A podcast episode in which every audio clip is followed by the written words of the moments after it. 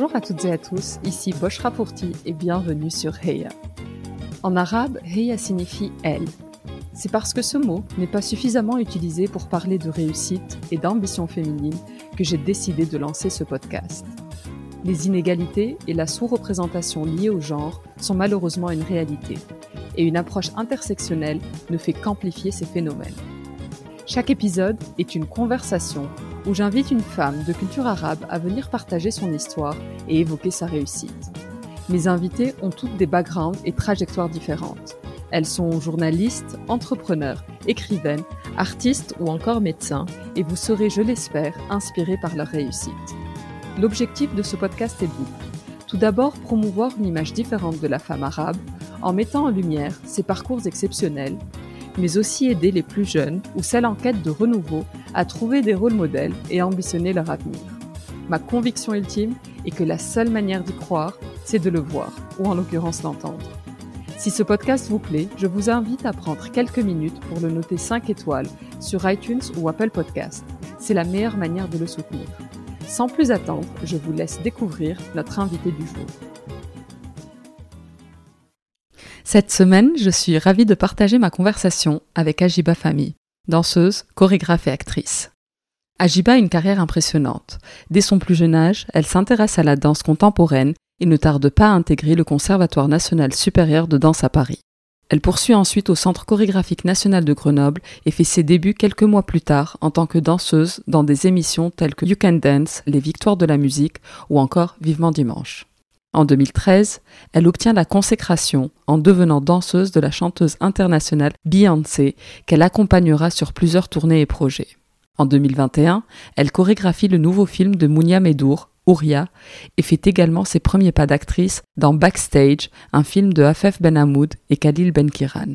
Dans cet épisode, Ajiba revient sur son enfance heureuse, très festive, où elle était toujours très entourée. Elle évoque le rôle important et moteur que sa mère a eu sur la femme qu'elle est devenue.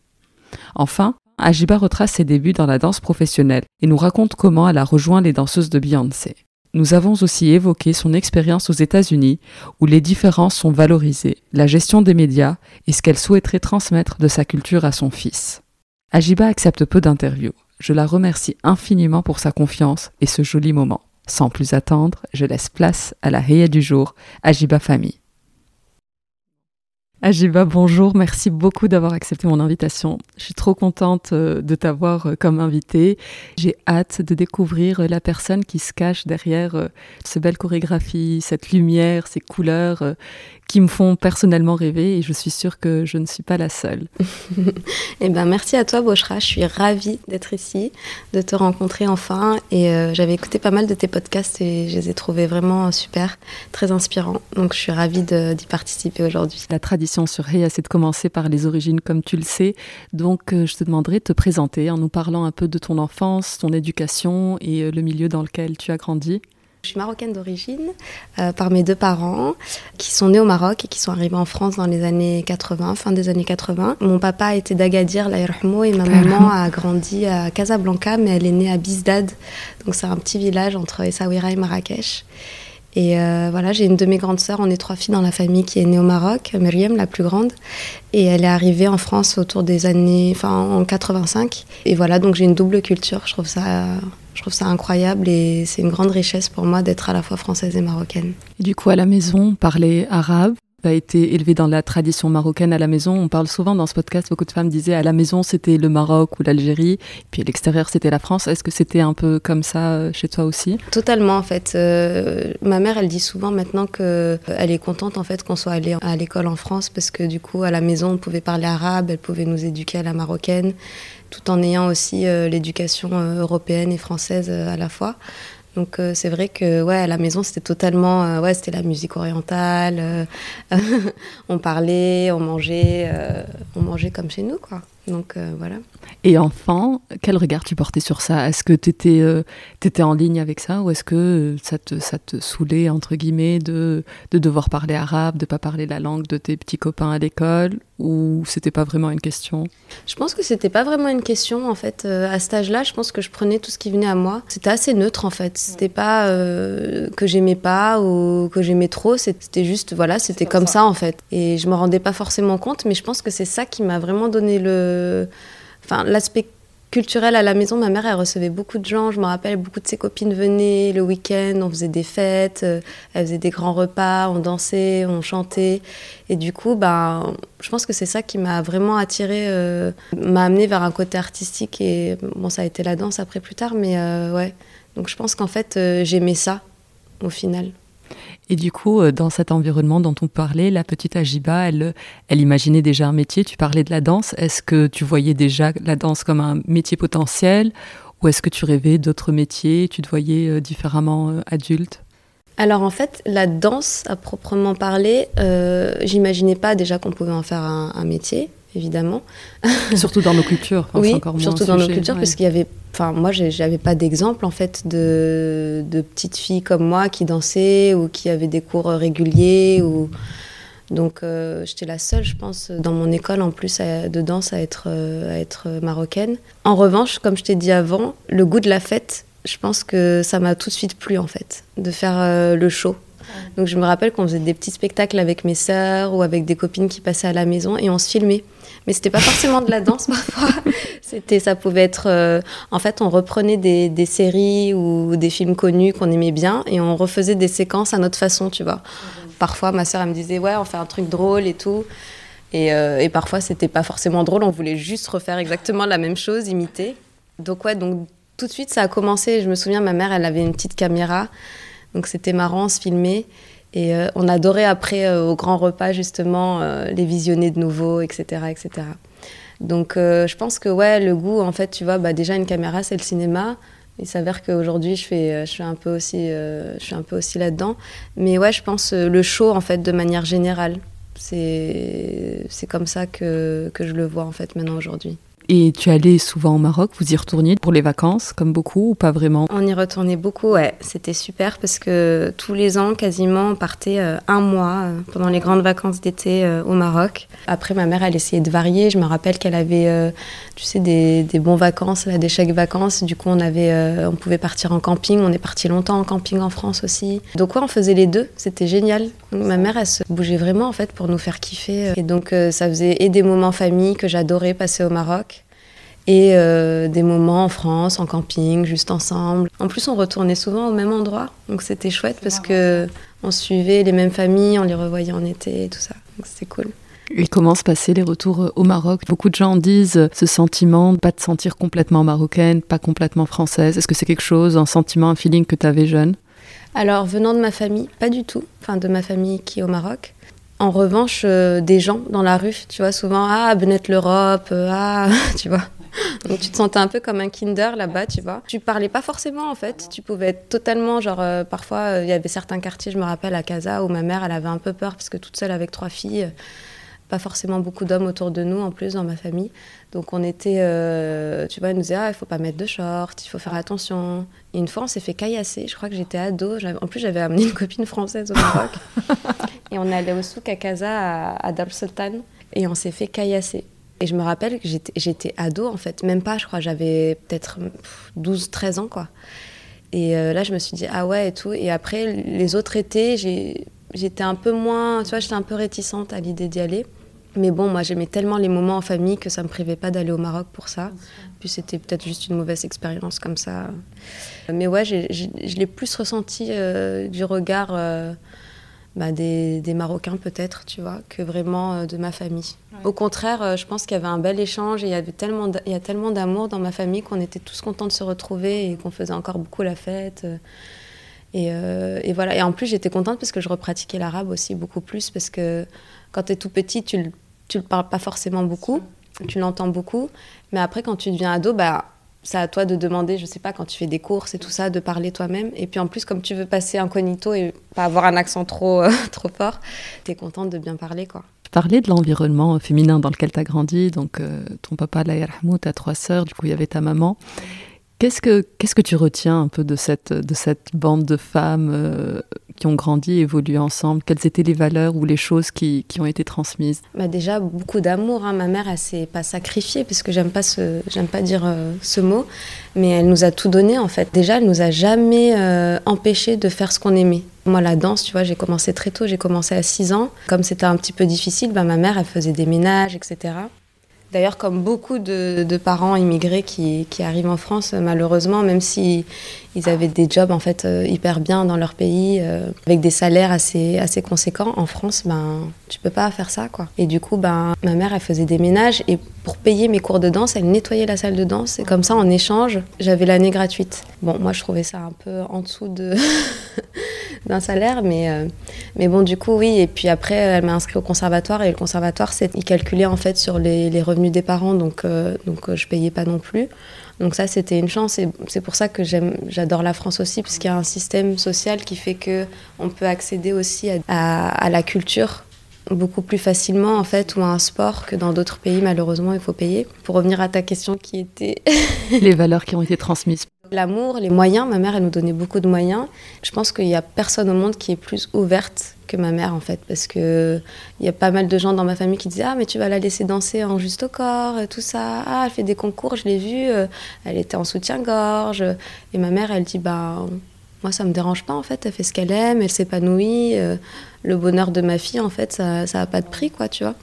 Et puis surtout, c'est pas indécent, en fait, ça reste de l'art, donc c'est de la danse, et puis. Euh, et puis elle faisait très confiance en fait, ma maman à mon premier prof de danse qui s'appelle Stéphane Mirabel. Et du coup, elle disait bah si Stéphane il dit que c'est bon, tu peux le faire.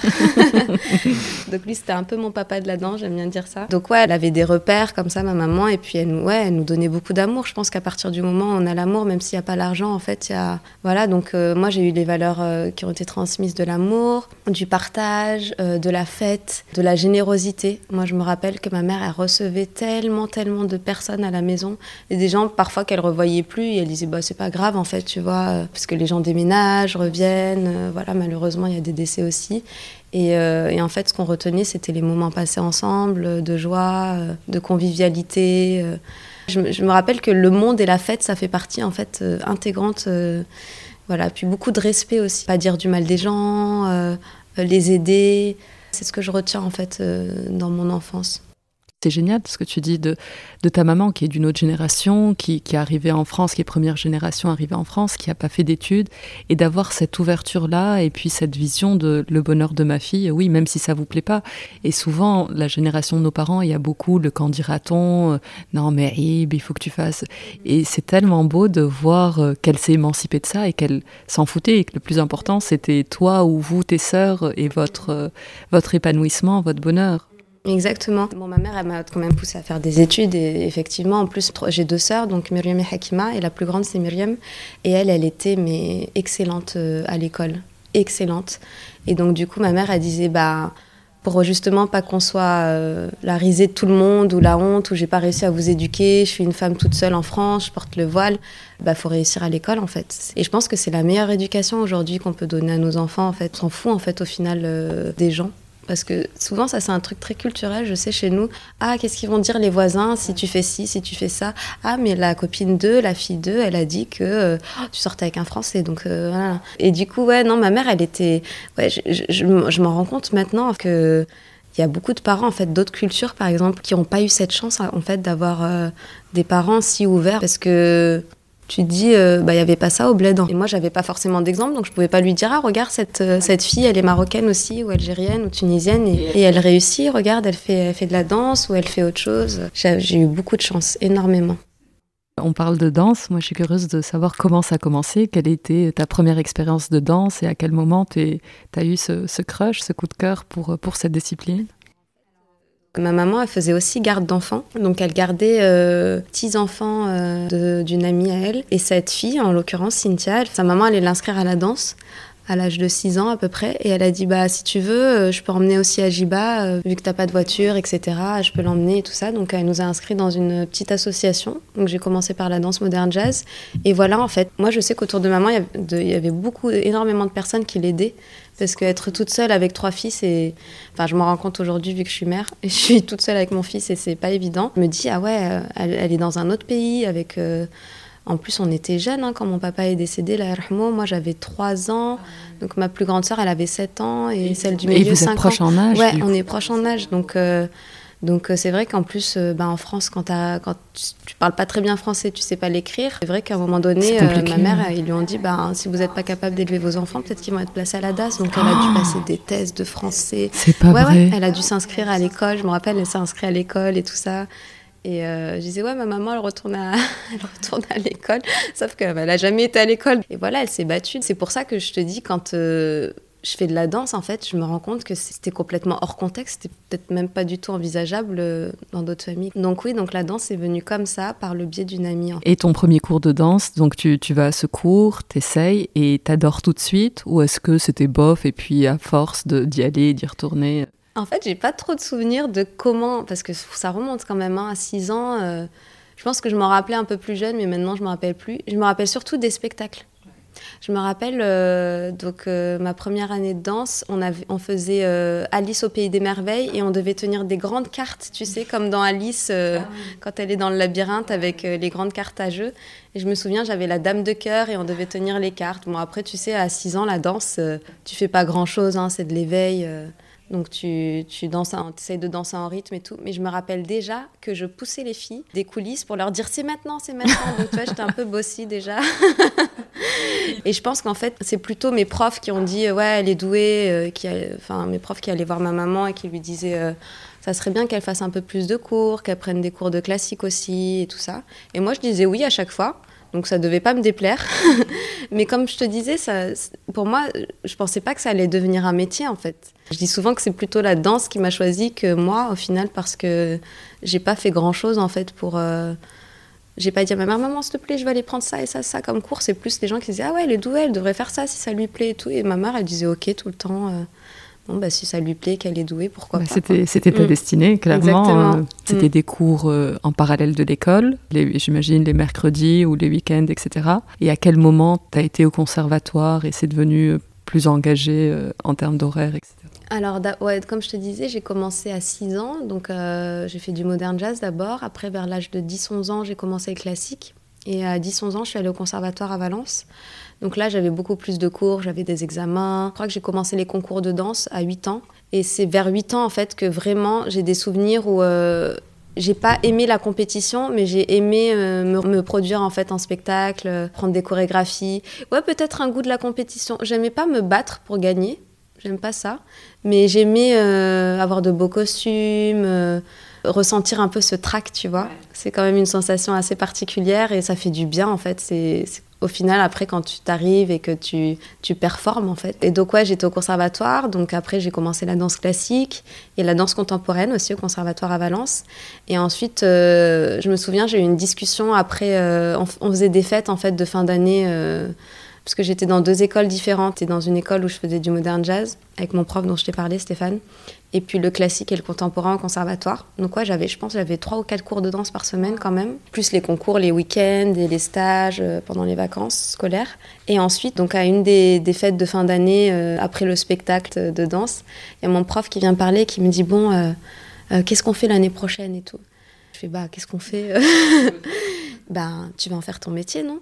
Je fais ben ouais, je là, sais pas. T'as quel âge? T'as 8 ans là? Non, là j'ai euh, non j'ai plus, j'ai euh, je pense que j'ai 14. Euh, ouais. Et il me dit ben je me suis renseignée pour les bonnes écoles parce qu'en fait moi je peux plus rien faire pour toi là. Enfin il faut que je te que je te laisse partir en fait tu vois et ça c'est une des plus belles choses qu'on peut qu'on peut faire en fait. Je pense aux grands sportifs, les entraîneurs qui veulent les garder parfois dans des petites structures tu vois et je me dis, bah en fait, euh, là, il me dit clairement que je dois partir, que la porte, elle est toujours ouverte pour revenir aussi. Mais...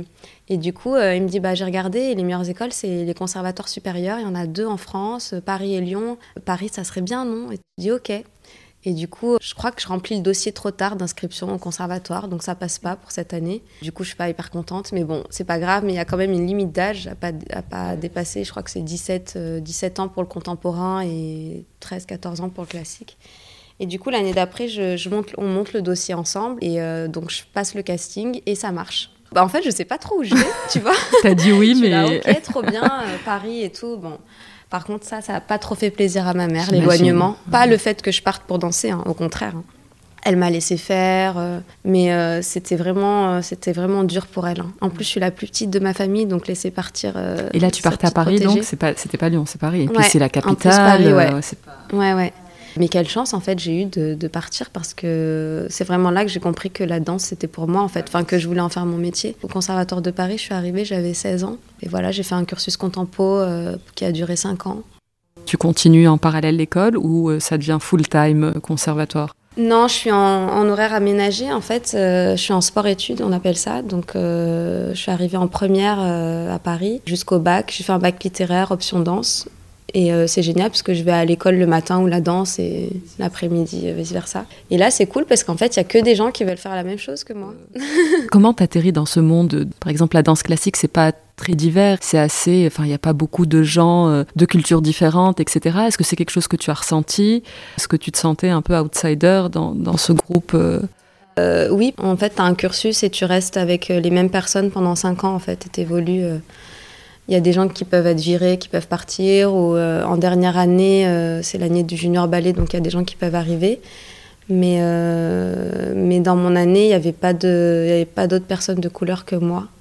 C'est vrai. Et c'est quelque chose qui te posait problème ou tu le voyais pas après, à Paris, dans, dans, la danse, pas vraiment, parce que pendant mes stages, mes concours et tout ça, tu vois, il y a de fortes communautés, en fait, afro-américaines, euh, où, tu vois, par exemple, le hip-hop, euh, le hip-hop, j'ai l'impression que c'est un milieu où, voilà, il y a des gens qui, qui, me ressemblent beaucoup aussi et auxquels tu peux t'identifier. Mais c'est vrai que la danse classique, mais moi, j'étais pas en classique. Donc, euh, et en plus, en classique, il y avait une, il y avait une métisse, il y avait... Donc c'était pas, tu vois. après moi c'était en 2005 aussi, donc ça commençait un petit peu à changer, tu vois. En fait je me suis jamais vraiment posé la question parce que, enfin je sais pas trop pourquoi je me suis jamais posé la question.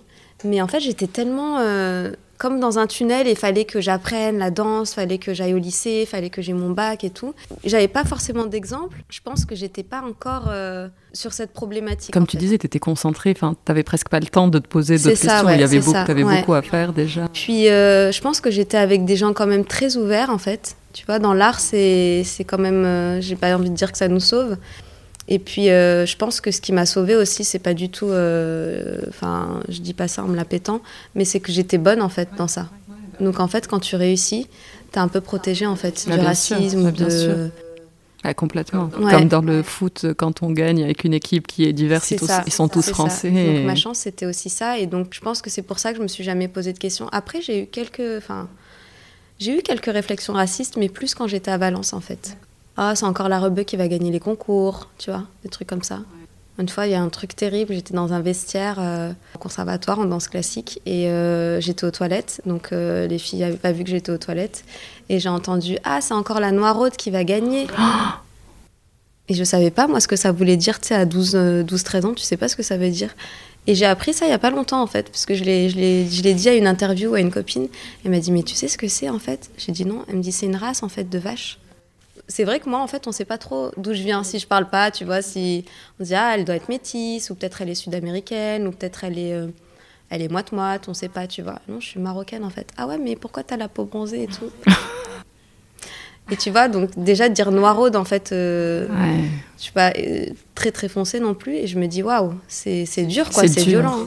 Ouais, et heureusement que je savais pas ce que ça voulait dire à l'époque parce que je savais que c'était péjoratif mais euh, parce que ça peut être traumatisant en fait. Mais complètement, ça peut complètement. Être complètement et tu as été protégée de ne pas le savoir. Mais après, dans la danse classique, je me rappelle, ma sœur, elle faisait de la danse aussi. Et on faisait le carnaval euh, des animaux. Je sais pas si tu vois ce que c'est ce ballet. Pas du tout. en fait, on, a tous des rôles d'animaux. Et donc, à un moment donné, on faisait les éléphants. Et euh, tu as, la... as la prof de danse qui disait euh, Ah, mais il faut, faut, maquiller les pomates, en fait. Euh, genre, il fallait qu'on se mette du, du pancake, quoi, du, comme du talc. ouais. Et ma soeur, elle l'a mis, je l'ai regardé, j'ai dit Ah, moi, je vais pas le mettre. non, je vais pas le mettre. Et tu l'as Non, pas je l'ai pas mis. Ouais. Et il n'y a pas eu débat Non. euh, Mais c'est génial, Ouais. c'est déjà à tes prémices Bah déjà, déjà, tu vois, il y avait pas de collants pour nos peaux, quoi, tu vois. Et du coup, bah, on mettait des collants blancs, mais c'était pas joli, quoi, parce que tu voyais la transparence et ta peau, quoi. Et, euh, et je crois que quand j'étais aux États-Unis, que j'ai dansé, il y avait des collants adaptés, tu vois, aux couleurs de peau. Mais euh, ici, c'est pas trop ça encore, quoi. Je vais revenir sur un, un épisode que tu as dû raconter 150 000 fois, mais évidemment, je ne peux pas y échapper, euh, l'épisode Beyoncé. Donc, comme les gens, enfin, je pense que tout le monde le sait, mais je le, je le rappelle, tu as fait quatre tournées avec Beyoncé. J'en ai fait trois, ouais. Enfin, si tu comptes Coachella comme une tournée, ça fait quatre, ouais. Tu peux nous raconter euh, comment comment tu as atterri euh, dans ce truc de dingue? Et ben j'ai fait un casting à Paris. Et en fait, euh, à l'époque, mon agent m'appelle et euh, c'est un, c'est un ancien danseur en fait qui a ouvert une agence à Paris, Bruno Perret. Et il me dit il y a un casting. euh, euh, j'ai une amie chorégraphe qui s'appelle Blancali qui va chorégraphier une prochaine publicité pour une artiste américaine. Donc il me dit pas le nom parce qu'il savait pas en fait. Est-ce que tu peux venir euh, passer le casting? Il faut apprendre une petite chorégraphie. Ok, donc j'y vais et tout. Est-ce que tu peux amener ton passeport avec toi? Ok. Donc on, on fait la choré, ils enregistrent tout, et ils envoient. Et ça marche. Et il m'appelle deux jours après, je crois. Et il me dit Bon, ben, c'est bon, t'es choisi. Euh, Alors, euh, c'est pour Beyoncé, mais t'as pas le droit de le dire pendant un an. Jusqu'à ce que la pub elle sorte. Euh, Et moi, en fait, quand il me dit ça, c'est comme tu sais, quand t'as un son étouffé, en fait, et que t'y crois pas. Tu vois Ouais, et tu dis c'est mon imagination, Ouais. enfin, j'ai juste. c'est pas, euh, c'est pas vrai, quoi. Et du coup, voilà, je me retrouve en plus aux Bahamas. Donc, le rêve, tu vois. En plus, c'était en hiver. Donc, j'arrive aux Bahamas, euh, 30 degrés. Je suis là, mais qu'est-ce qui se passe et tout. Et d'abord, on avait une escale à Atlanta. On arrive à Atlanta, on se pose. En plus, je suis prise avec une super copine à moi qui était au conservatoire aussi. Trop bien. Donc, on est là et tout. Et puis, on voit passer euh, deux danseuses de Beyoncé. Et je fais, oh là là, je suis sûre que c'est elle et tout. Donc, c'est vraiment pour Beyoncé qu'on y va et tout. Tu vois. Mais j'y croyais toujours croyais pas. pas. J'y croyais Ah, toujours pas. On rentre dans le petit avion et tout, je les vois, je reconnais Ashley et Kimi, je suis là. Le lendemain, on est en répète, elle arrive. J'étais là. Non, mais c'est pas possible en fait. Je pense que je suis morte et que je suis au paradis en fait. Et que... J'ai vraiment pensé ça en fait. Tu sais, c'était improbable. C'est comme si tu, tu passes un casting, deux jours après, tu te réveilles et t'es aux Bahamas et voilà quoi. Et puis Beyoncé, Ouais. c'est le. Ouais, ouais, ouais. Non, j'y croyais pas. D'ailleurs, euh, j'en parle encore avec, avec cette, euh, ce rêve toujours, tu vois, euh, en moi. Après, bah, ça s'est pas arrêté, quoi. Du coup, j'ai enchaîné, j'ai fait ma première tournée avec elle tout de suite après, en 2013. Et pour la petite histoire, c'est trop drôle parce que je l'ai jamais raconté, ça. Donc, on tourne le clip, tout se passe bien et tout. C'était super, magnifique. En plus, c'était une publicité pour H&M et elle chantait aussi en même temps. Et là, euh, le dernier jour sur la plage, euh, je me rapproche de, son directeur artistique et chorégraphe qui était Frank Gatson à l'époque. Et donc on est en maillot de bain, parce qu'on shoot en maillot de bain pour la collection H&M d'été. Et là, j'ai mon, j'ai mon numéro de téléphone sur un papier, coincé dans mon maillot, avec mon email et, et mon nom et tout ça. Et donc j'arrive vers lui comme ça. Et puis euh, en plus, mon anglais était vraiment catastrophique à l'époque, alors que j'ai quand même fait LLCE à la Sorbonne, tu vois, mais ça m'a pas appris à bien parler. Et, euh, et je lui dis euh, Hi Frank, il me dit Hey, I want to talk to you et tout. Je fais Ah bon, euh, ouais, ça serait sympa que tu fasses ton visa et tout. Bah tiens, en fait, je te donne mon numéro et tout. Et là, j'étais là, bah, j'ai même pas eu le temps de lui dire que je voulais lui laisser mon numéro, tu vois. Du coup, il me donne son numéro, je le garde et tout. Bon, il se passe rien pendant peut-être six mois. J'auditionne en France pour d'autres projets et tout. Et mon, mon agent de l'époque, il me rappelle, il me dit Ajiba, tu regardes tes emails ou pas? Je fais Bah oui. Il me dit, t'as reçu un email euh, de la team Beyoncé? Je fais, ben non. Attends, et du coup, je regarde, je regarde, et je, je recevais des, news, euh, des newsletters, parce que je m'étais inscrite pour aller voir ses concerts et tout. Et du coup, je croyais que c'était un truc de sa newsletter, tu vois. Et là, je vois team Beyoncé et tout, machin. Donc, je clique sur l'email, et là, il y a 10 autres emails qui s'affichent, tu vois, dans l'email. Et Hajiba, why you don't answer? Hajiba, qu'est-ce que tu vois? Et euh, il me dit en fait, ils m'ont recontacté parce qu'ils essayent de te contacter pour te faire venir auditionner pour la tournée à New York. Et je fais ah mais j'ai pas vu et tout. Je fais mais c'est pour quand Il me dit mais là dans trois jours euh, t'es déjà en retard. Ils essaient de te contacter depuis cinq jours au moins et tout. Après t'avais d'autres trucs avaient écrit oui c'est le styliste. Est-ce qu'on pourrait avoir ses tailles etc. Et, euh, et du coup bah je m'envole à New York quatre jours après. C'est dingue, c'est dingue. Et puis pareil qu'elle est, qu'elle est, que c'est un vrai rôle modèle. Bah déjà, c'est une maman, donc euh, voilà, maintenant je me vois beaucoup en elle aussi. C'est quelqu'un d'extrêmement généreux. Enfin, je pourrais en parler des heures parce que c'est quelqu'un de tellement inspirant. Et puis, euh, je lui dois beaucoup en fait, parce que euh, j'ai rencontré des gens magnifiques. Ouais, c'est vrai qu'elle est très fédératrice. je suis en contact avec beaucoup de membres de la team, les danseuses notamment, les chorégraphes et tout ça. Et c'est des gens qui font partie de ma vie en fait aujourd'hui. Donc, elle, au-delà en fait de l'aspect professionnel, euh, elle m'a apporté des amitiés qui, vont rester à jamais, j'espère. Donc euh, ouais, c'est des liens de vie en fait qui font que que bah tu vois, il y a beaucoup de gens qui me disent "Ah, c'est trop bien, t'as de la chance et tout." Je fais "Ouais, je sais pas si c'est de la chance en fait, c'est c'est plus euh, enfin oui, il y a certainement des moments où tu te dis bah j'étais au bon endroit au bon moment, tu vois. Mais c'est aussi beaucoup de travail parce que sinon tu vois au bout de peut-être un an, ça se serait arrêté et j'ai quand même fait, tu vois, plus de presque 8 ans maintenant. Donc euh, ouais, c'est fabuleux.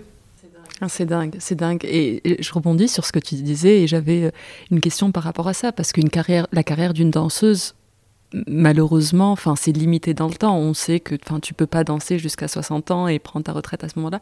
Comment on envisage du coup Est-ce que ça crée pas un peu une angoisse par rapport au futur? En tout cas au début, donc peut-être avant l'épisode Beyoncé, qui j'imagine est un accélérateur de beaucoup de choses.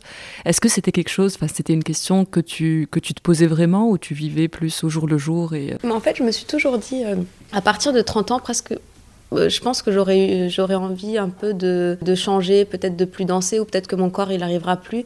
Et en fait, tu retrouves une espèce de performance et une maturité différente en fait au fur et à mesure du temps dans ta carrière. Après moi j'ai quand même eu euh, j'ai fait des écoles et tout ça donc euh, j'ai quand même une approche du corps beaucoup moins violente et plus organique que par exemple les danseurs des années 80 qui étaient tu vois qui il y en a beaucoup ils ont des protèges de hanches des gros problèmes de dos, de genoux, etc. Moi, j'ai quand même eu des cours d'anatomie, tu vois, j'ai eu un cursus euh, assez cadré, euh, assez euh, technique. Donc mon corps, il peut durer un peu plus longtemps dans le temps, j'imagine, et je l'espère, et je fais quand même attention. Mais en fait, c'est juste que je pense qu'il faut réenvisager, en fait, certaines formes de danse. Tu vois, par exemple, il y a beaucoup de gens qui deviennent chorégraphes ou qui changent, pas, pas forcément de branche, mais qui, qui trouvent euh, euh, d'autres choses qui sont encore accordées, tu vois, avec la danse. et avec. mais moi, j'aime tellement performer encore. Je m'en rends compte parce que des fois, je dis, ah, c'est bon, je vais arrêter de danser. Et en fait, on me propose quelque chose et je suis là, mais j'aime trop, en fait. Bah oui. Trop. Bah oui, ça fait partie de toi. Et est-ce que la maternité, dans beaucoup d'autres jobs, le fait d'être enceinte, etc., bah, c'est un peu un frein, on te contacte moins parce que malheureusement, il y a des associations qui sont complètement fausses de elle va être moins performante, son corps va changer pour le coup. Est-ce que tu as senti un avant-après euh, ta grossesse Peut-être, mais au final, ça me dérange vraiment pas que ces gens-là me contactent pas parce que ça veut dire qu'ils n'ont pas cette fibre en fait euh, qui est magnifique en fait, cette fibre maternelle. Et puis, euh, ben, on change tous en fait. Le corps il change, il, se développe, il grossit, il, il redevient bien ou pas bien. Mais voilà quoi, c'est j'enlèverai jamais le fait d'avoir porté mon enfant en fait, tu vois. Donc c'est une chance, il y a tellement de gens qui rêveraient d'avoir des enfants qui peuvent pas. Donc euh, ouais, moi je trouve que c'est pas grave en fait si ces gens-là ils me recontactent plus. C'est qu'il y aura d'autres choses, il y aura des gens qui seront attirés par ça peut-être, tu vois, justement, par le changement que j'ai eu. Et on parlait, on parlait de, de se redéfinir et de, et de faire de nouvelles choses. Donc aujourd'hui, tu es également chorégraphe et actrice. Et j'aimerais bien revenir, euh, revenir sur ça. Donc, sur le point chorégraphe, tu as été la chorégraphe euh, sur le film Ouria de, de Mounia Medour. Et Mounia, euh, on en parlait tout à l'heure offline, qui est, euh, en tout cas, enfin, je la connais pas personnellement, mais l'image qu'elle reflète via Papicha, via les backstage, etc., c'est vraiment une image de sororité. Puis c'est un casting très féminin euh, de culture arabe pour le coup. comment, comment ça s'est passé? Comment était cette aventure-là? Et comment tu as, vécu ton, ton, aventure à toi en tant que chorégraphe aussi mhm. Alors en fait, pour la petite histoire, Mounia, on s'est connus il y a très longtemps. Mounia m'a pris en photo, on a fait une séance photo, elle m'a contacté sur les réseaux et elle m'a dit elle aimerait beaucoup euh, me prendre en photo. Et à l'époque, euh, je pense qu'elle commençait à écrire Papicha. Donc c'était euh, il y a très longtemps. Je pense que c'était en 2015. Elle a dû voir que j'avais peut-être dansé avec Beyoncé, je sais pas. Et du coup, on s'est rencontrés. On a fait une séance photo à l'Institut du Monde Arabe. Et elle m'a fait des super photos en noir et blanc. Et j'ai adoré en fait. Je l'ai adoré depuis ce jour parce que parce que j'ai trouvé ça cool qu'elle me contacte en fait comme ça qu'elle me parle de ses projets. Euh, on a pris un café ensemble après et, euh, et elle m'a pas oubliée en fait. Tu. Donc bah, peut-être 6-7 ans après, elle me rappelle et elle me propose, euh, me propose de, faire partie de l'aventure sur Auria. Vraiment, je la remercierai jamais assez parce que bah, c'est toujours difficile en fait quand t'as pas de CV dans le cinéma de, de commencer et d'être légitime, tu vois. C'est vrai que nous, les Arabes, on a souvent ce, problème en fait d'imposture dans tout. De, dès que j'ai commencé à faire Beyoncé, j'étais là, mais en fait, je vais me faire virer tous les jours. C'est pas vrai, ils se sont trompés, c'est pas moi, c'est pas pour moi. Euh, mais dans tout en fait, dans tout ce que ce que je fais, tu vois, quand je fais même quand je fais des interviews, quand je passe à la télé, etc. Ou dans mon métier. Euh, j'ai l'impression qu'on n'est jamais assez légitime et quand tu as des gens en fait qui te font confiance tout de suite et eh ben ça te fait enlever ce sentiment et du bah, coup bien sûr ça te booste c'est une force quoi. Ouais j'adore tout ce qu'elle représente Mounia en fait et de, de, de m'intégrer dans sa famille euh, c'était une expérience incroyable et du coup maintenant on est devenus amis et, et je l'aime beaucoup il y a vraiment ce sentiment de famille, tu as utilisé le mot famille, mais il y a vraiment ce sentiment de famille de la troupe entre les actrices, elle en maman fédératrice, enfin, je sais pas maman, mais, euh, mais il y a vraiment, en tout cas, de l'extérieur, cette image qui est, euh, qui est reflétée. Tu parlais d'imposture et de syndrome de l'imposteur, on en parlait offline également, et je pense que c'est vrai, enfin, je pense que c'est quelque chose qui, qui, touche les femmes, et je pense que les femmes de culture... Euh, enfin de, cultures différentes l'ont encore plus et les stats sont là. Est-ce que tu as des tips? Est-ce que tu travailles? Est-ce que tu fais un travail sur toi pour, euh, pour aller au-delà? Parce que ça nous gâche la vie, on est bien d'accord. Ouais, ça nous gâche la vie, mais euh, en fait, j'ai eu la chance d'être aux États-Unis et qu'on sublime ça, en fait. Qu'on sublime le fait que je sois française, que je sois marocaine, que que if, you, if you hear, you're here for a reason, tu vois. Et, j'adore en fait cet état d'esprit euh, qui te pousse à être toi-même et à être fier de ça. Et, et c'est rare parce que ici, on... enfin, moi, mon cercle d'amis, c'est des gens qui viennent de partout, tu vois, et qui sont très très ouverts, que ce soit des blancs, des français, des noirs, des arabes, tout, toutes les communautés. Mon cercle d'amis, il est très éclectique et, euh, et il me voit comme euh, tout le monde en fait, tu vois. Et je pense que c'est ce qui m'équilibre aussi quand euh, quand ça va pas, tu vois. Par exemple, dans la mode, j'ai ce sentiment souvent ah elle est un peu trop claire pour ce qu'on veut. Ah, elle est un peu trop foncée pour ce qu'on veut, tu vois. Et tu sais jamais où te positionner en fait.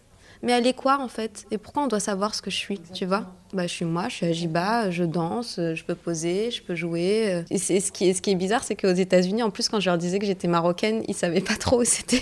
Ah bah oui. et du coup, ils me disaient Ah, tu viens de. Tu es, africaine du Nord et tout. Je faisais Ouais, ouais, c'est ça. Ah, il y a c'est ah, c'est génial et tout, tu vois. Parce que le, les, les pauvres, pour certains, ils savent pas en fait ah euh, d'où ils viennent. Ils sont, ils sont particulièrement mauvais en géographie. et ils savent même pas d'où ils viennent, certains Afro-Américains. Donc, euh, je veux dire, euh, quand s'ils remontent des générations. Ils sont américains. Hein. J'ai eu cette force-là, en fait, de, travailler avec des gens qui m'ont montré que c'était une fierté, en fait.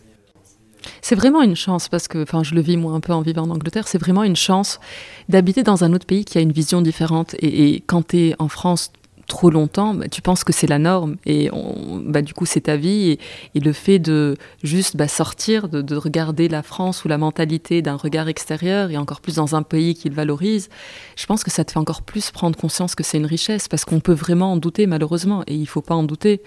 Euh, c'est vraiment une richesse. Et, euh, potentiellement, on, voit les choses différemment, on réfléchit différemment, mais c'est ce qui crée la diversité, c'est ce qui fait avancer, c'est ce qui fait qu'on crée quelque chose de plus innovant, de plus artistique, de différent. Et moi, je me pose souvent des questions. Je me demande en fait comment ne pas transmettre ce syndrome à mon enfant, en fait. Tu vois, j'ai pas envie. Euh, J'avais cette discussion avec un des comédiens sur le film que j'ai fait au Maroc.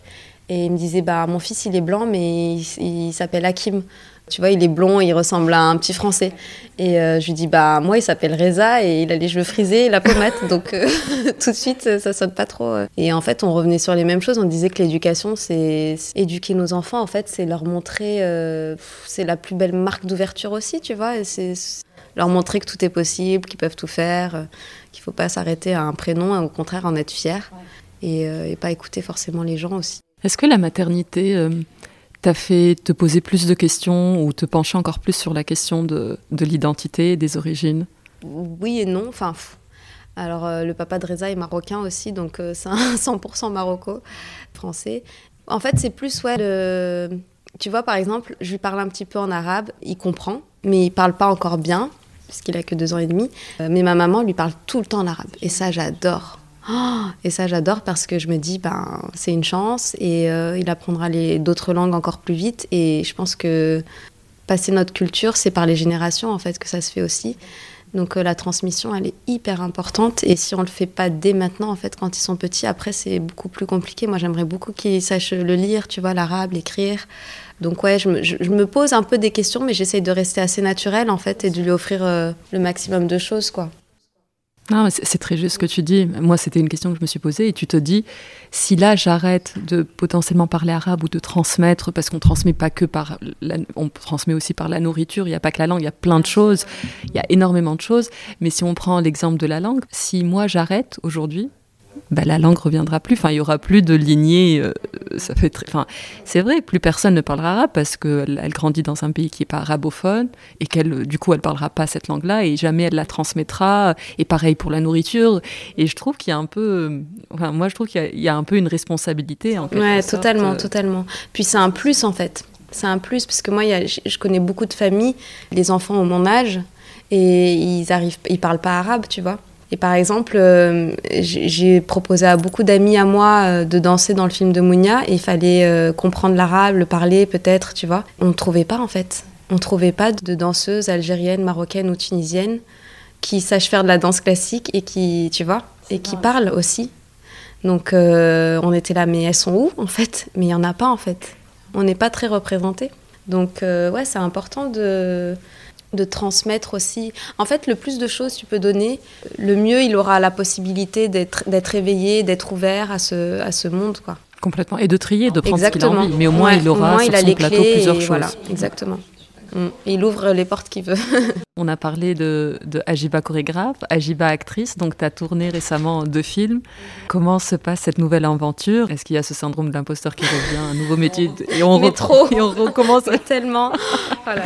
Et je pense que l'un d'eux a été tourné au Maroc, donc je suis assez curieuse de comment se passe un peu ce retour aux sources, euh, si je me permets, enfin de revenir. Euh, à la terre de tes, de tes ancêtres, de tes grands-parents, etc. Ah bah, C'était fabuleux, quelle chance. Euh, en plus, on a tourné juste avant que le Maroc referme. Euh, je crois que 15 jours après, ils ont refermé. Bah, c'est super, c'est un film euh, qui va s'appeler Backstage de Afef Ben Mahmoud et Khalil Ben Kiran, qui raconte l'histoire d'une troupe de danse tunisienne qui se produit au Maroc en, en représentation, en tournée. Donc on est une troupe, il y a des danseurs qui viennent de Tunisie, du Maroc, d'Algérie, de partout.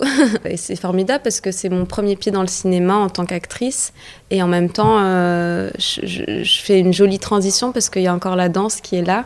J'ai trouvé ça très rassurant en fait pour commencer. Bah, C'était une expérience incroyable en plus d'être au Maroc chez moi. J'ai tourné en arabe en plus, enfin en Darija. Et c'était super. Et puis de voir des gens, en fait, il y avait, des, il y avait Salah Bakri dans, dans, les acteurs, de voir des, des, grands acteurs comme ça te dire Ah, c'est bien, tu devrais poursuivre euh, les films en arabe et tout, ça te va bien. Trop ah, bien. Euh, c'est trop bien de tourner avec toi, je t'adore, tu m'as trop inspiré. Donc ouais, c'est, motivant en fait d'avoir des exemples comme ça. Ça donne envie en fait, ça donne envie de réussir, ça donne envie de s'intéresser à notre culture qui est tellement vaste et tellement variée et tellement belle. Et j'étais trop contente en fait que ça soit de la danse aussi parce que justement, je trouve que souvent les Arabes, on n'est pas assez valorisés en fait dans les métiers artistiques dans le sport un peu plus, tu vois, dans le foot, etc. Comme je te disais, pour rejoindre encore le film de Mounia, c'était dur en fait de trouver des chorégraphes algériens, de trouver euh, euh, des danseuses typées euh, ou maghrébines. et du coup, là, j'étais contente que ça soit une team qui représente tout ça. Parce que ça peut inspirer des générations et dire Ah bah ouais, elle l'a fait, c'est trop bien, moi aussi je veux le faire. Parce que je pense que c'est un peu ça en fait au final, ce que j'ai envie qu'on retienne, tu vois, que, que j'inspire, que j'apporte de la lumière, que ça fasse rêver, tu vois. Mon métier, c'est un métier euh, d'entertaining au final. Donc, euh, je sauve pas des vies, j'ai juste envie de faire du bien aux gens. C'est important de faire du bien, on en a besoin encore plus en ce moment, mais, mais tu as complètement raison. C'est aussi le, but du podcast, de voir des rôles modèles, de voir que d'autres l'ont fait et de se dire, bah, moi aussi je peux le faire, faut que j'essaye et que je saute, donc c'est super. Euh, que tu sois notre ambassadrice. Merci euh, beaucoup, Boshra. non, vraiment. Je voulais revenir sur les médias et, euh, et l'exposition médiatique. Comment, comment tu vis avec ça? Et sans rentrer dans les gossips, etc. Avant l'interview, j'ai fait des recherches de base Google, comme tout le monde. Et, et j'étais assez frappée par le nombre d'articles. Peut-être 80% des, des, résultats revenaient sur une ta petite histoire avec quelqu'un d'un peu connu exactement et je me suis dit et euh, enfin je veux pas du tout rentrer dans les détails c'est pas du tout le but de la question mais je me suis dit mais il n'y a pas d'autre chose. Elle a fait tellement de choses et cette histoire a dû durer, je sais pas, quelques jours, quelques mois ou. Enfin, c'est une micro-portion de sa vie. Tu es intéressé de savoir euh, ton ressenti par rapport à ça. Bah, justement, tu me disais comment je gère les médias. Bah, justement, les médias, on gère pas, malheureusement. Donc, euh, le moins de choses je vais poster sur ma vie personnelle, le moins de choses on pourra dire. C'est difficile hein, de se protéger, d'arriver à garder son cocon euh, sain et avec la visibilité que j'ai eue avec Beyoncé, je pense que dès que je fais des programmes en fait à la télé, bah les gens s'intéressent, quoi, tu vois. Je peux comprendre que ça soit effervescent pour euh, certains journalistes. Donc c'est pour ça que je suis très réticente pour les interviews, parce que j'ai fait souvent des interviews il, y a pas mal de temps où, où les choses que j'avais dit étaient déformées. Et je trouve ça naze, en fait, parce que, voilà, enfin... Euh, ça m'attriste en fait, tu vois, et ça me donne plus envie de faire ça alors que j'aime faire des interviews parce que j'ai envie que des gens s'intéressent à ce que je fais pour euh, faire la même chose, pour inspirer. Et c'est dommage en fait que ça soit réduit à juste une histoire, euh, tu vois, une amourette, un truc. En plus, parfois c'est peut-être des trucs faux. Donc ouais, c'est pas cool. Puis surtout quand t'as un enfant, en fait, t'as pas envie qu'il y ait certaines choses qui soient balancées comme ça, hors contexte. C'est pour ça que j'ai un problème avec la télé maintenant en France, je trouve, parce que tu vois, par exemple, Danse avec les stars, c'était une super exposition, mais euh, j'ai pas très bien vécu l'expérience en fait. Euh, j'ai adoré euh, créer des chorégraphies. si, si, je l'avais jamais fait, je le referais, franchement, parce que c'était c'était une super expérience. Il faut faire, je sais pas combien de chorés par jour, par semaine. Il faut apprendre à quelqu'un à danser. Il faut faire ton rôle à toi, son rôle, faire des chorégraphies de groupe. C'est une forme de compétition aussi. Et puis c'était une forme de danse dont j'avais pas forcément eu accès beaucoup. Donc c'était beaucoup d'apprentissage aussi pour moi. Je me suis préparée pendant très longtemps, j'ai fait un gros travail. C'était cool parce que peut-être que ça a inspiré plein de filles et qui se sont dit on va, on va aussi euh, vouloir faire ça. Mais je pense qu'il faut être très costaud, faut avoir des épaules d'acier parce que euh, faut pas avoir peur de, dire non. Et justement quand j'ai dit non et quand j'ai dit euh, non je veux faire ça comme ça, et eh ben ça a marché tu vois. Et il y a certaines personnes qui n'ont pas aimé ce que j'ai fait, mais c'est là où il y a le plus d'audimat tu vois par exemple.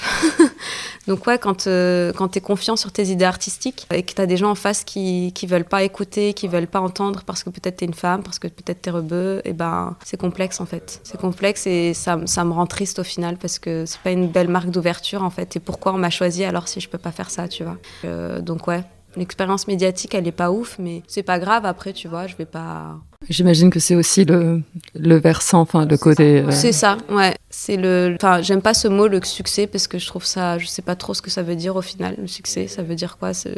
Que tu as réussi à faire ce que tu voulais, que les gens aiment ce que tu fais. tu vois?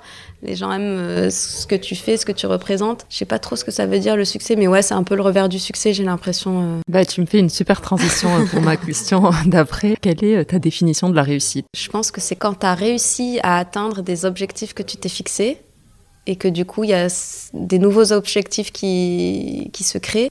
Je pense que la réussite aussi, c'est quand tu dors bien au final. Quand tu es content en fait de ce que tu as fait, tu as une certaine satisfaction, que tu peux dormir au chaud, que tu peux bien nourrir ta famille, tu vois, c'est ça la réussite. C'est construire un joli foyer. Euh, pour moi, hein, avoir un cercle d'amis euh, qui ont un peu les mêmes valeurs que toi, pouvoir appeler euh, ta maman ou ta soeur quand tu veux pas prendre la grosse tête, c'est la réussite, je trouve. Et c'est difficile de pas prendre la grosse tête. Tu penses qu'une fois que tu es dans, dans ce tourbillon, euh, on peut vite. Bah oui, euh, parce que justement, tu sais jamais euh, à quoi va ressembler ton succès. Donc, tu n'es jamais vraiment prêt.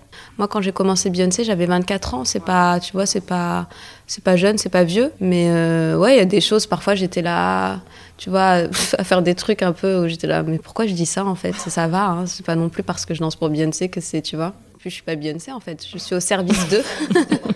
mais c'est quand même impressionnant. Mais, euh, mais oui, donc, non, je pense que si tu as un cercle d'amis euh, qui est fixe, qui. Être bien entouré. Exactement, être bien entouré, c'est une force. C'est une belle force, ouais. Je suis d'accord. Et puis qui te disent quand il faut, bah là, t'as fumé et t'as beau faire des trucs géniaux, c'est oui, nul. Il faut pas avoir euh, peur de s'entourer des, des, amis qui vont te dire que c'est pas bien ce que tu fais. Ou...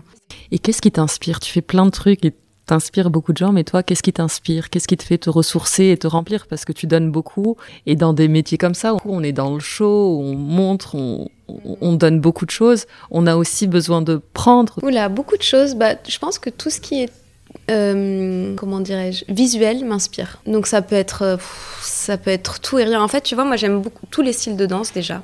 Je trouve que et par exemple la danse au cinéma, j'adore. La danse pour la, pour euh, la mode, j'adore. Enfin, tu vois, la danse au théâtre, j'adore aussi. je pense que ce qui m'inspire d'abord, par exemple, quand je suis dans un processus chorégraphique, si je rentre un peu plus euh, dans les détails, ah ça va être la musique tout de suite. Donc je peux écouter une musique en boucle, mais pendant des heures et des heures, des semaines c'est très difficile pour moi de créer sans, une, sans la musique en fait, tu vois. Donc euh, avec Mounia par exemple, ça s'est passé comme ça. On avait une, une bande son d'ailleurs qui était super parce qu'on a une composition musicale de Yasmine Médour et de Maxence Dussert qui est top. Et du coup, ouais, c'est la musique et du coup de travailler avec des gens qui essaye d'aménager la musique pour la danse, c'est super. Donc ça, ça c'est la musique, ça fait partie de ma vie bah, depuis l'enfance, hein, depuis que ma mère euh, recevait les gens à la maison et faisait des grandes fêtes. Et puis après, euh, après ça peut être un paysage, une peinture, euh, des visages, des moments partagés, des sourires, des délires entre potes. Il y a plein, plein, plein de choses qui m'inspirent. Je suis sûre que notre conversation, ça va m'inspirer aussi mon enfant m'inspire beaucoup aussi, évidemment. Oui, j'imagine. Euh, Qu'est-ce que tu dirais à la Jiba enfant? Oh là là, c'est difficile ça. J'aime pas trop revenir dans le passé en plus. Euh, je pense que je me dirais euh, la même chose que ce que ma mère m'a toujours dit respecte les gens, fais ce que tu aimes, garde toujours le sourire, motive-toi. un peu ce que je me dis tous les jours, quoi. Bats-toi quand il faut se battre. et ne change pas surtout.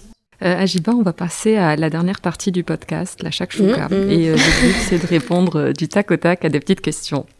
Est-ce que tu as une devise? Une devise bah, Everything happened for a reason. Je fais mon anglaise là. Je pense qu'il n'y a pas de traduction vraiment en français. Euh. J'essaie de le traduire en fait dans ma tête en français. Et d'ailleurs, euh, c'est marrant parce qu'aux États-Unis, c'est là où j'ai eu le plus, euh, enfin la culture afro-américaine, c'est là où j'ai eu le plus de connexion dans la langue en fait avec la langue arabe. Et il y avait des choses qui se traduisaient pas en français, mais qui, qui se ressemblaient énormément avec avec l'arabe quoi. C'est vrai que c'est une, une expression tellement courante mm, mm, dans la mm. langue arabe dans l'islam, dans plein de choses. C'est pour ça, je pense que je me suis sentie à l'aise aussi avec, euh, en étant hyper loin de chez moi, parce qu'il euh, y avait des gens qui me ressemblaient en fait euh, au fond, tu vois, dans le fond vraiment à l'intérieur, et du coup ça c'est rassurant quoi. Et c'est pour ça que j'appelle ça des familles en fait. Est-ce qu'il y a un livre qui t'a touché plus qu'un autre, ou que tu lis actuellement, que tu recommanderais? Alors je lis pas beaucoup, pour être honnête. je suis plus à regarder de l'image. Donc euh, des films, des documentaires. Bah, un film alors euh, J'adore les Tarantino. Il y a un film que j'ai adoré, c'est Le Boulevard de la Mort. Ton plat préféré? J'en ai beaucoup. Euh, mais là j'ai envie de dire la Arfissa, parce que ça fait longtemps que j'en ai pas mangé. Un lieu? Un lieu... Bah, J'aimerais beaucoup aller à Venise, tiens. Je suis jamais allée et c'est un petit rêve. Donc Venise. Une chanson? Oh là là, une chanson parler de musique tout à l'heure. Euh, Patti Smith, euh, Baby Come to Me. C'est un duo, mais je sais plus la personne qui chante avec elle. Euh, une femme que tu me recommanderais d'inviter sur le podcast? Alors, j'aime beaucoup Sonia Boagué. Je sais pas si tu la connais. Elle travaille pour C'est que du bonheur. C'est une association qu'a créée Hélène et Omar Sy. Ça vient en aide en fait aux enfants dans les milieux hospitaliers. Et donc je fais des interventions depuis quelques années maintenant avec eux. Et c'est une femme incroyable. Elle est exceptionnelle. Elle est d'une générosité incroyable. Bah, c'est Lency qui me l'a présentée d'ailleurs. Euh, et, voilà, elle a une dévotion euh, pour les enfants, c'est une maman, elle a un parcours euh, de dingue et j'aimerais beaucoup la voir ici. Si tu me la présentes ou si tu me donnes son contact, je lui demanderai et ce sera avec grand plaisir parce que ça, clairement, ça a l'air d'être une grande, une grande dame. Je te remercie infiniment, Ajiba. C'est fini, ouais. On peut continuer, mais on a fini. J'ai passé un super moment. Merci beaucoup, beaucoup, beaucoup d'avoir accepté mon invitation et à très bientôt. Bah, merci à toi, j'étais très flattée. à bientôt. Salut. Cet épisode de Heya est maintenant terminé. Je vous remercie sincèrement de l'avoir écouté jusqu'au bout, ce qui j'espère veut dire que vous l'avez apprécié. N'hésitez pas à le partager autour de vous, avec des amis ou sur les réseaux sociaux, c'est ce qui permet au podcast de grandir. Vous pouvez aussi le noter 5 étoiles et me laisser un petit commentaire, c'est un vrai plaisir de les lire. Si vous avez des questions ou voulez me suggérer une invitée, n'hésitez pas à me contacter sur la page Instagram Heya underscore podcast. À très bientôt.